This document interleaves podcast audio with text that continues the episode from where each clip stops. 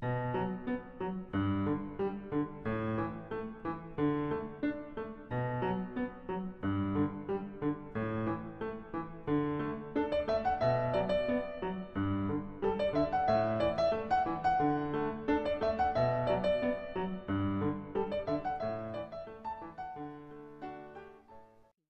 家好，欢迎来到我们的播客《IT 那些事儿》。呃，今天跟大家聊的主题是讲讲这个创业公司的股权设计。呃，今天是第七十七期。嗯，为什么要聊这个事儿呢？是最近看了一个新闻，就是呃，清华大学的总裁班儿，呃，很多同学，好几届的这个同学，大家都在微信群里边。然后商量一起做一个事业，因为大家都是这个，嗯，有头有脸的、有地位的一些人，然后手里边有资金又比较多，资源也比较多，他们就在清华大学南门那边开了一个饭店。嗯，这里面是一个众筹的方式，就是三十四个同学每人出资二十万，凑了六百八十万，每每个人都是平均占股百分之二点九四。嗯，最后做了这个一两年，呃，欠了几百万的这个呃供应商的钱，申请破产了。就大家觉得这个事儿为什么拿出来，呃，在新闻上比较火呢？就觉得这些人上的是清华的总裁班，而且学这个学费也非常不菲，据说有七十万左右。应该都是嗯很不差钱的总裁一级的人，但是嗯一起做一个饭店都做不好啊，是一件很可笑的事情。实际上这种事情也比较多，就是大家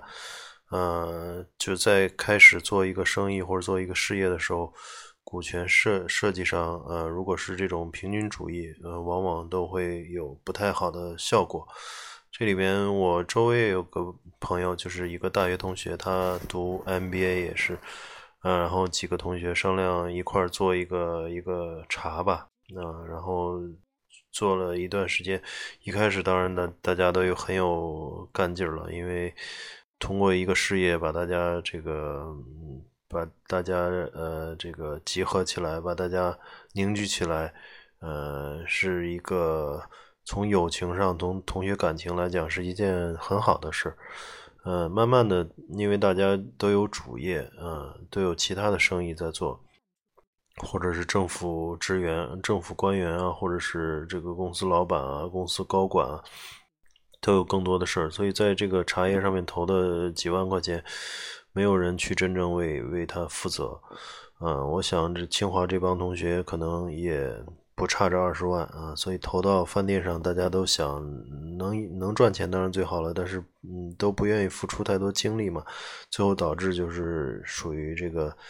呃舅舅不疼姥姥不爱就没人管的一个地带了，所以这个饭店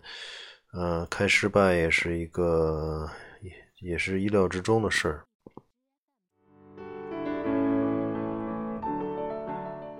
所以这件事儿都就引发大家呃的一个思考吧，就是在呃创业做一一个公司或者做一件事情的时候，呃一开始最好股权不是这样一种平均主义、平均分配的，呃即使之前有这个众筹的概念，也是呃也是在一个呃公司嗯有有管理团队呃持。大这个做大股东的同时，把一部分这个小的股份放给呃消费者、消费者或者对这个公司的这个方向有呃兴趣的呃散户嘛，相当于是，所以他还是要有一个带头大哥啊。那么这个嗯，现在看来比较成功的都是这种呃阶梯式的这种持股方案，就有一个带头大哥，然后。持股最最多，有那么两三个跟他经验和背景互补的人，呃，持股有一个阶梯的一个一个状态，所以遇到任何事情或者在一些重大决策面前呢，大哥的这个投票权是最多的，然后其他人都有相应的这个这个作用，相应的参考，然后相应的这个全责吧，啊，这样的话会走得比较远。如果大家呃两兄两个这个三个朋友或者两个哥们儿一块儿各占百分之五十，或者是各占百分之三十三点三，这样在一些重大决策有分歧的情况下，就很难去呃很难去协调。通常呃公司还没有做大呢，说这个几个人就已经闹闹崩了，呃，这种情况是比较多的。所以还是需要有一个一个阶梯式的这个股权设计。嗯，我其实我还有一个嗯，这个朋友遇到一个问题，就是他开了一家民营的医院，或者说一个比较大的诊所吧，也投了挺多钱的。嗯，然后这里面有三个股东，他是实际参与者，就是是实际运营者啊，也就是说现在是这家民营医院的 CEO。呃，院长吧，然后那个另外两个股东出资是一样的，所以他们三个实际上是百分之三十三，每个人都是百分百分之三十三点三，但是另外两个是不在这儿，不在这个民营医院里边去呃就职的啊，是可以理解为纯的财务投资者，当然。有一些医疗系统的资源，一个是一家公立医院的副院长，一个是卫生局的一个一个处长吧，呃，但实际上在公呃民营医院成立之后，呃，开始运营的过程中，这两个人基本上是帮不了太多忙的啊，所以在嗯这个利益分配上就是很不太合理嘛，就有一个人占着自己所有的时间在医院里边去运营。但是他的因为股份，当时出资额跟另外两个人一样，所以这个嗯获得的这种权利也也一样，这个明显是不合理的。就是在公司嗯成立的时候，嗯实际经营者和作为财务投资者，他们的这个利益分配应该是呃有所区别的。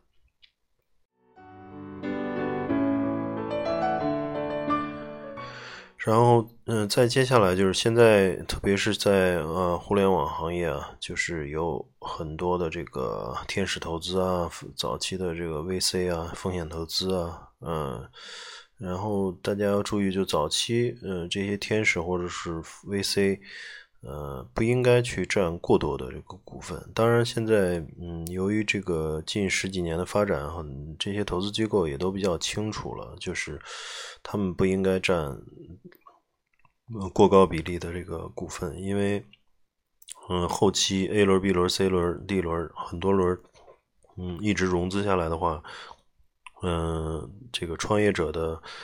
股份，嗯，股，嗯，这个占股的份额实际上是会逐渐稀释的。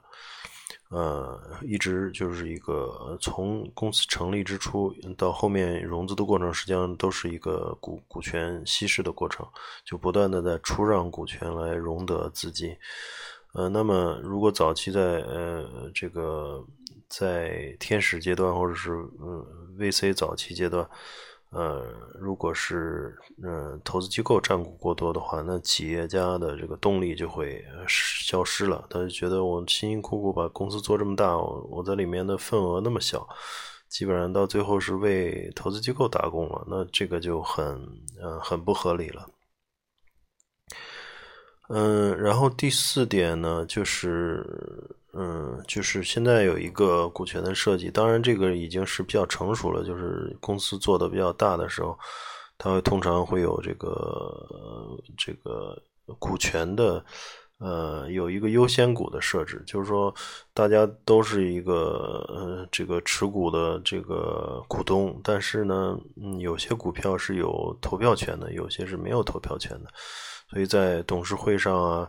呃，这个。有投票权的就对公司里面的这个人、这个人人的这个任命啊、高管的任命啊，还有这个整个战略啊，负有呃控制力，然后有决策力。这里面有一些呃负面的，也有一些正面的例子吧。就比如早期的这个早期的新浪的创始人是。王志东，嗯，可能很多人都不知道了。就王志东是一个很厉害的一个早期的程序员吧，他创立了这个新浪，但是后来，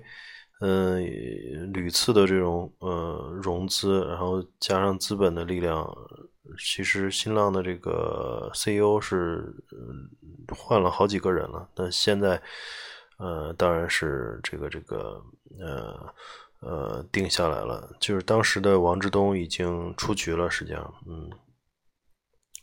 所以这个就是一个呃很很很。嗯，很负面的例子吧，嗯。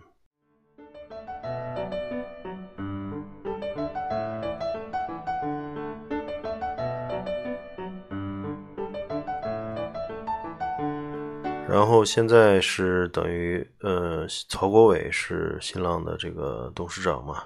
兼首席执行首席执行官，他通过 MBO 啊。就控制了，实际控制了这个新浪，就是，呃，一个企业的呃这个股东和他的这个控制者，嗯，经营者是也和和这个实际控制者是一个人，这样的话就比较合理。呃，之前的这些这个被踢出踢出局的这个王志东就比较没有得到更多的这个资金上的回报。嗯，还有一个例子就是，不知道前几年的一个事儿，就是，嗯，雷士照明，嗯，雷士照明是一个做，嗯，LED 灯的吧，啊，这个公司也是做的很大，上市了，然后他后面的配投资机构是叫软银赛富吧，啊，然后这个雷士照明的这个 CEO 就跟软银赛富的这个投资。呃，投资者叫严严嘛，就是发生了一些矛盾嘛，对公司的这种发展方向啊，还有一些呃一些战略啊，有一些分歧，呃，所以后来就是在两个人在媒体上发生这个很很骂骂战吧，最后呃 CEO 出局了，呃，以这个。严严等于是把联合了一好多资本方，把雷士照明，呃，这个大部分的股权拿到手里，然后把它去卖给了，或者是说出让给了一部分，很大一部分股权给了这个施耐德，嗯，所以有时候创业者的，呃，这创业者对企业的想法和投资机构对企业的想法有可能是不一致的，比如说像互联网发展到一定阶段。那资本方希望两个公司合并来取得更多更大的收益，比如说滴滴和快滴啊等等这些合合并，呃，嗯，包括这个饿了么和阿里啊等等，他们后面都有一些资本的，包括那个美团和大众点评，他们背后都有一些资本方的这个力量，他们觉得这个时候该并购了，该合并了，该卖给谁了。嗯，该出手了，该退出了，嗯，他们会呃去用自己的力量力量去做这件事儿。有时候创始人，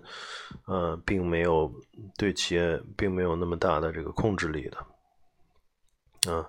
这个包括前一段时间这个王石也是，因为他在万科的股份占比比较小嘛，又没有设置一些额外的条款来保护他在公司的控制权，所以这个宝能。是一家保险公司，用了几百亿的这个保险资金，撬动了这个在二级市场去打大笔的收买这个万科的股票，成了第一大股东，所以在董事会上面就有一个绝对的权利了嘛。这样的话，他呃，应该说是他只要想换掉现在的管理层，也是无可厚非的。啊，这就是有一个也有一个问题，所以优先股的设置就是说我我有些股票你就是财务投资者，你不能你你买这种呃普通股的话，不给你投票权，这样的不会让创业者丧失对公司或者对董事会的呃控制权。比如像刘强东，他有百分之十八左右的京东的股份吧，呃，但是他由于这个呃设置了一些条款，所以他很多的这个投资机构都跟他是一致行动人啊。一致行动人就是说，他那十几个投资机构把投票权都交给他了啊，嗯，认可他，把投票权全都交给他了，呃，所以他有百分之五十以上的投票权。那么他对京东的控制应该是这个毫毫无呃后顾之忧的。啊，当然这里面呃不一定是这几个十几个机构愿意把投票权或者愿意把控制权白白给他。嗯，也是因为企业家做的业绩比较好，然后公司比较强势，呃，这样对投资机构来说，就是说你你愿意投可以投，啊，你没有控制权，但是你要是不愿意投，就就就呃就可以走嘛，反正愿意投的人还排队呢，对吧？这个就是其实呃有这个创业者。呃，特别是企业家和投资机构也是一个博弈的过程。你如果业绩好，那么有排着队的投资机构过来，嗯，想投投资，嗯，这个时候你就可以谈各种条件嘛。嗯，如果你没钱的时候，嗯，缺缺钱，比如过不下去了，需要去呃快速融资。那么这个时候你就没有议价能力了，嗯，就反正有人给钱你就给股份，然后甚至把自己的股份留的很少，也得保持公司的生存，这样就是一个一个，呃，实际上他们是一个一个这样的一个关系。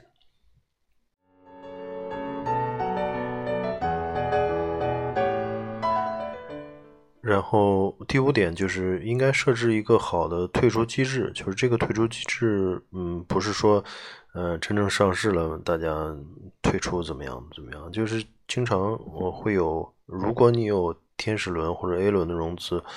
那就一定要去设计好这个退出机制，因为呃，创业通常是一个呃比较长的一个时间嘛，三五年至少。这里面有一些早期的合伙人，由于呃个人原因会离开，啊，那么他的离开，呃，应该设置一个，比如说锁定期了啊，当时大家出资，呃，你你是这个呃，比如市场的负责人，然后大家商量好你是百分之十的股份。但是由于你，嗯，大家锁定期，比如说是五年，那么每年只有百分之二，啊，你如果待了一年就走了，实际上你在公司只有百分之二的这个权益，呃，另外百分之八呢，就，呃，就就就不能被你拿到嘛，否则就是一开始股份散出去太多的话，呃，导致后面有人走了，或者是有更优秀的人进来的时候，已经没有，嗯，股。股权可分，这样是一个很不好的事情。第二，就是在呃，比如说在 A 轮、B 轮之后有人走了的话，或者是中途有人进来然后又走了，这个比如说像那年有这个丁香园的 CTO 冯大辉就出现了一个这个问题。他是呃，他是这个，嗯，也不是最早进去的吧，应该是也是比较早期进去的。然后后来，嗯，大概是 C 轮还是 D 轮要离职了，嗯，他觉得公司没有兑现当时的承诺，没有给他那么多的这个期权啊，没有没有得到更好，呃，他认可的这个经济回报。但是公司可能也也觉得你你这个只来了呃两年，嗯。我不能说是按照当时 C 轮或 D 轮的这种这种估值来给你那么多钱，那给你当时承诺的那个呃期权或者股份的那么多钱，那这个对留下来人来的人不公平嘛？就是说，实际上 C 轮 D 轮还是一个很危险的状态，那大家都离职了套现了得了，这样就就是就是不对其他留下来的人不合适，嗯。所以这个一定要呃，这个设计好回购条款，就是说他如果走的时候，那么应该呃也有一个锁定期啊，然后呃如果回购的话，以什么样什么价格来回购？比如说呃 C 轮融完了，那那是拿 C 轮的估值来呃回购呢，还是说拿 B 轮呢，还是怎么样？那所以有一个计算的方法。让大家嗯，这个能够在出现问题的时候，不至于呃，不至于这个理解上有偏差。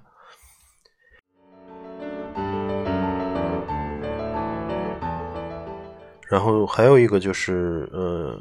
大家也看到有些公司会呃采用对赌的方式啊，经常有一些公司可能呃跟投资机构。有对赌，就是你在今年或者未来一两年完成一定的业绩，那么，嗯，你的股票股份是能够保留的。然后如果完不成的话，就要出让一部分，呃，甚至出让一大部分，甚至出让所有股份给那个投资机构。呃，这个是一个对赌协议，所以这个比如说像当时的那个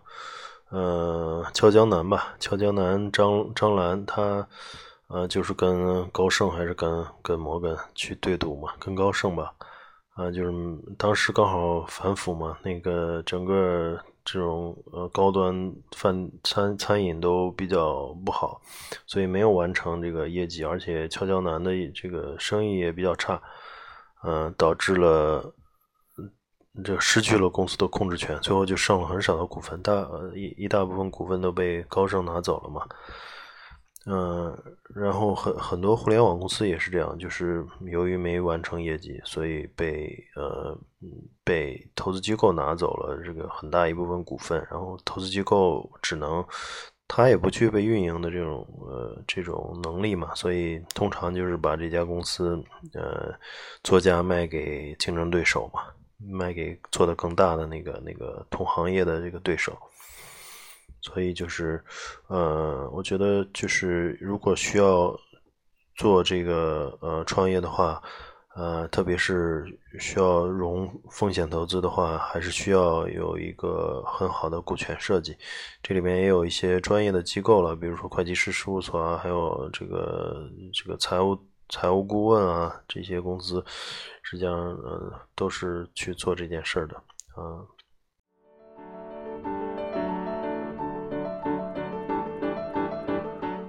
好的，那我们今天就先聊到这儿。然后有呃兴趣的可以关注我们的微信公众号，叫同名，也叫 IT 那些事儿。